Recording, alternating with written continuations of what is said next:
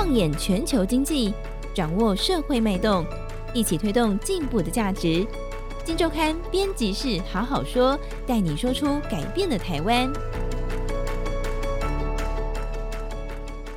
哎，各位听众朋友们，大家好，我是金周刊的总编辑杨少华，欢迎收听这个礼拜的编辑室好好说。那这个节目今天我们要介绍的跟之前一样，我们来介绍金周刊最新一期的封面故事的报道。这是金周刊第一千三百三十期。那我们封面故事的题目是“全球围剿假面 ESG 现形记”啊，这个题目听起来有点耸动。其实 ESG 这个议题，我们金周刊算是最早最早，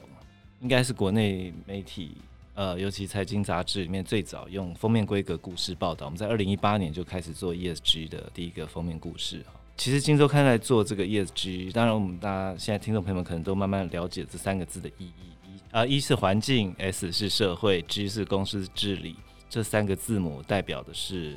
希望每个企业都可以做好更对环境或者说这个整个社会更友善的一些事情，透过金融的力量来让世界更好啊，这是一个很崇高、很美好的目标，我们非常认同，所以我们就开始做这样的报道。不过，今周刊跟其他的杂志比起来，我觉得啦，我自己作为总编辑，我觉得我们的报道取向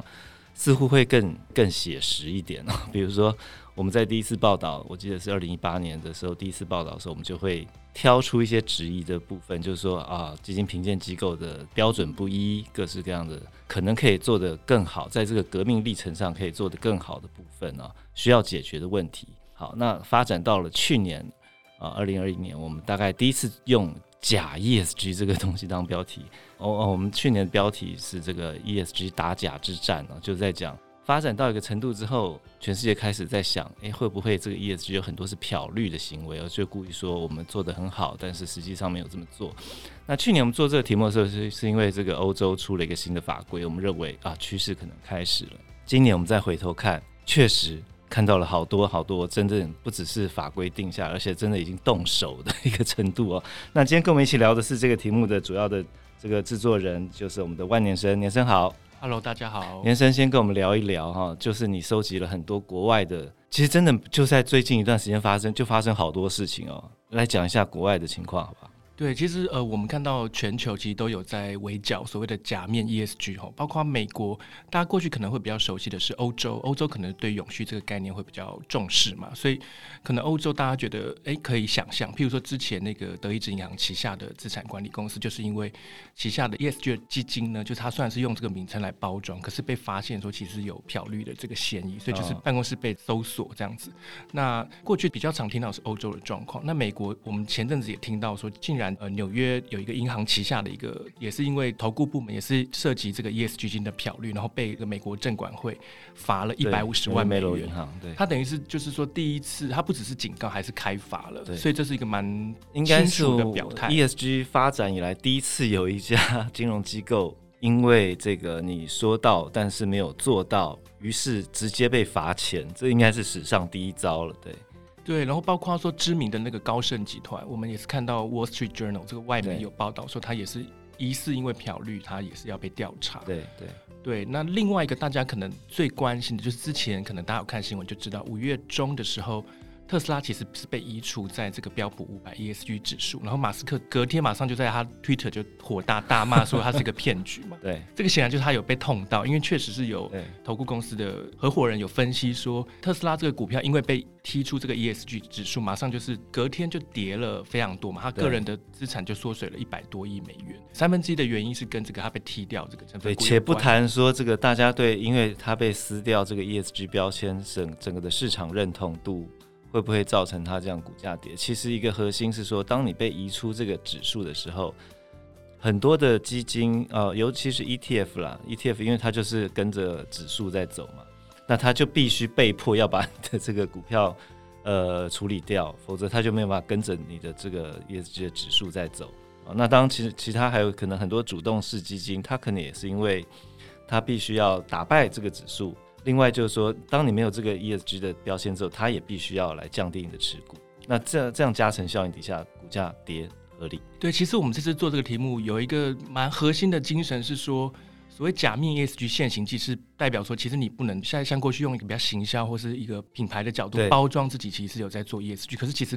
另外一面其实是真的没有在做，然后就会被抓包，或者说程度不够了，不像你讲那么漂亮了，对。对，包括我们也看到前几天也是一个新闻，就说英国的汇丰银行它的广告就是说它有种了多少棵树，减了多少碳，但是另一方面它就被发现说，它其实同步也放款给一些碳排大户。那这样的话就是会被警告嘛？就是说你其实没有像你表面上说的这么好听。哎、欸，其实挺严格的。就我金融机构做一个形象广告，然后讲说我种了很多树，帮地球减了很多碳，只是因为我还有放款给一些排碳大户，没有在里面说明，我就必须被警告，可能会面临诉讼啊。其实这个标准挺严的、哦。其实特斯拉是一个蛮有代表性的案例，因为大家会觉得说，哎，它是一个低碳的解方的提供者嘛，就是说，就电动车可以帮助燃油车的转型，因为其实汽车在整个全球碳排大概占百分之十五 percent。对，就说电动车是可以让汽车去减少碳排放嘛，对，所以理论上特斯拉应该是一个很符合永续或是绿色的这样子的一个企业嘛。但是殊不知，它为什么在今年五月被踢掉呢？其实这个就要回到标普五百 ESG 指数的这个评选标准，因为它其实一开始是用剔除法。对，就是说，你如果是一些有一些争议性的武器啊，或是说联合国的全球的指数如果太低的话，就会被踢掉。就是说，你如果产业本身就不那么，比如烟草啦，或者什么这种这种公司，我就直接或跟煤有关的就会被踢掉，我就不理你嘛。那再来就是说，你一个最基本款的一个标准来看，你都达不到这个 ESG 的分数的话，就联合国这个分数你达不到一个程度的话，我也直接把你踢掉。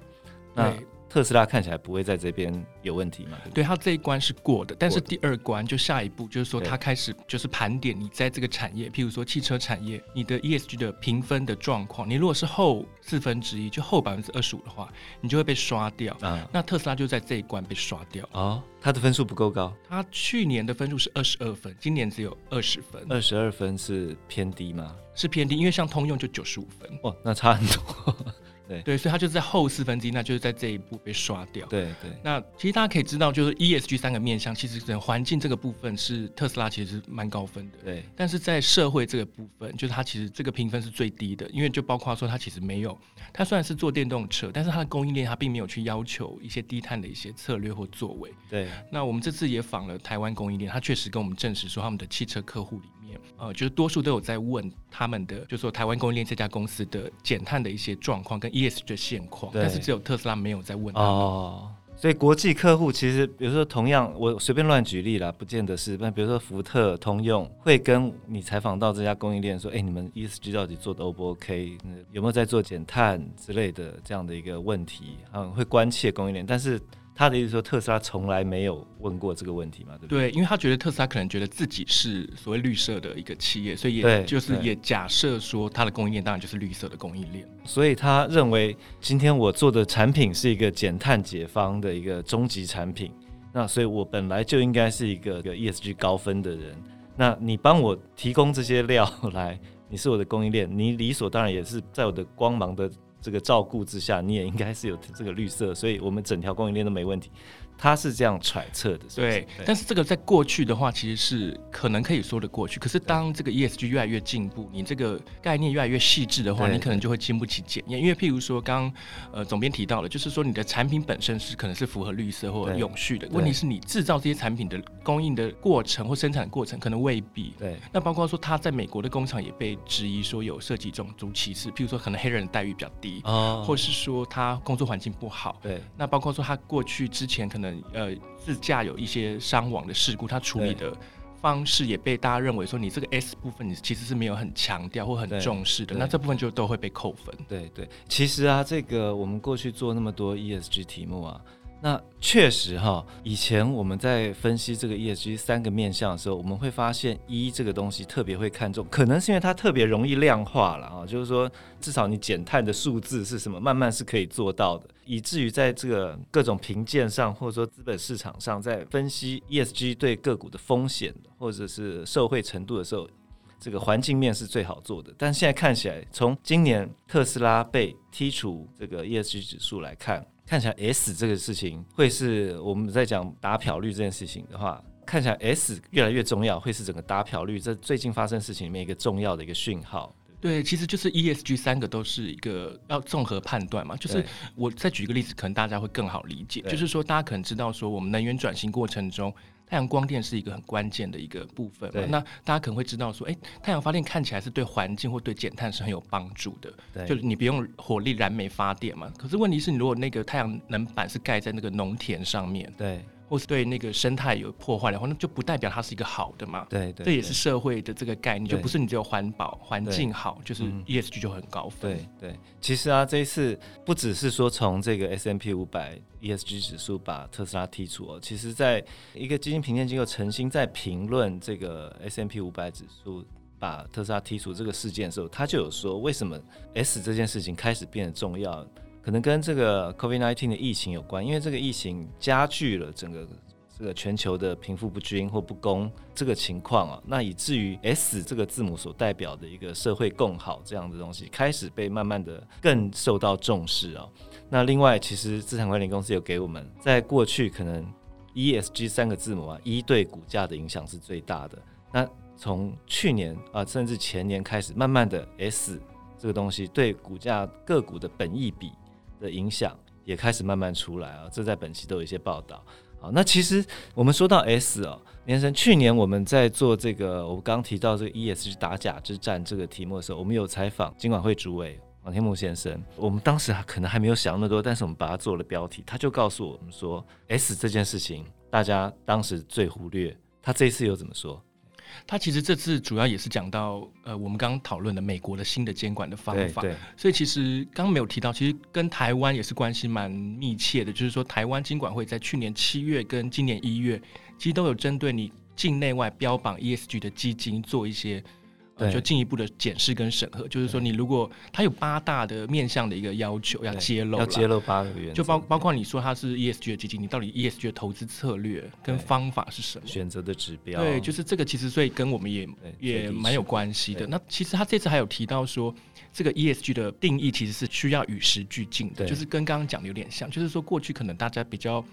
没有这么重视到 S，可是因为像包括俄乌战争之后。这个概念有一些翻转，例如说，过去大家会觉得说，国防工业生产武器的这个理论上是不太符合 ESG 的精神嘛。可是问题是，如果你是要帮助乌克兰去对抗俄罗斯的这样子的国防工业的公司，那它算不算是这个社会部分应该要加分？对对，所以这个是应该可以与时俱进去。其实这个还没有答案，但是这就是好玩的地方，就是说。